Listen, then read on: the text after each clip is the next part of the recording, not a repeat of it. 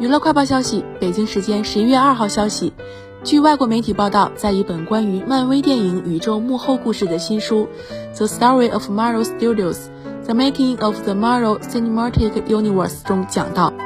漫威影业总裁凯文·费吉曾提出，在《复仇者联盟四》中让复联初代六名成员——钢铁侠、美国队长、绿巨人、雷神、黑寡妇和鹰眼全灭，而不是最终成片中的黑寡妇和钢铁侠陆续死去。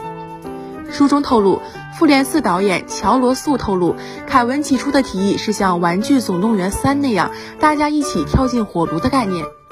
罗素兄弟则提出反对，理由是电影没有足够时间给这些角色一个个致敬，而且影迷看完片后不可能消化接受这样的场面。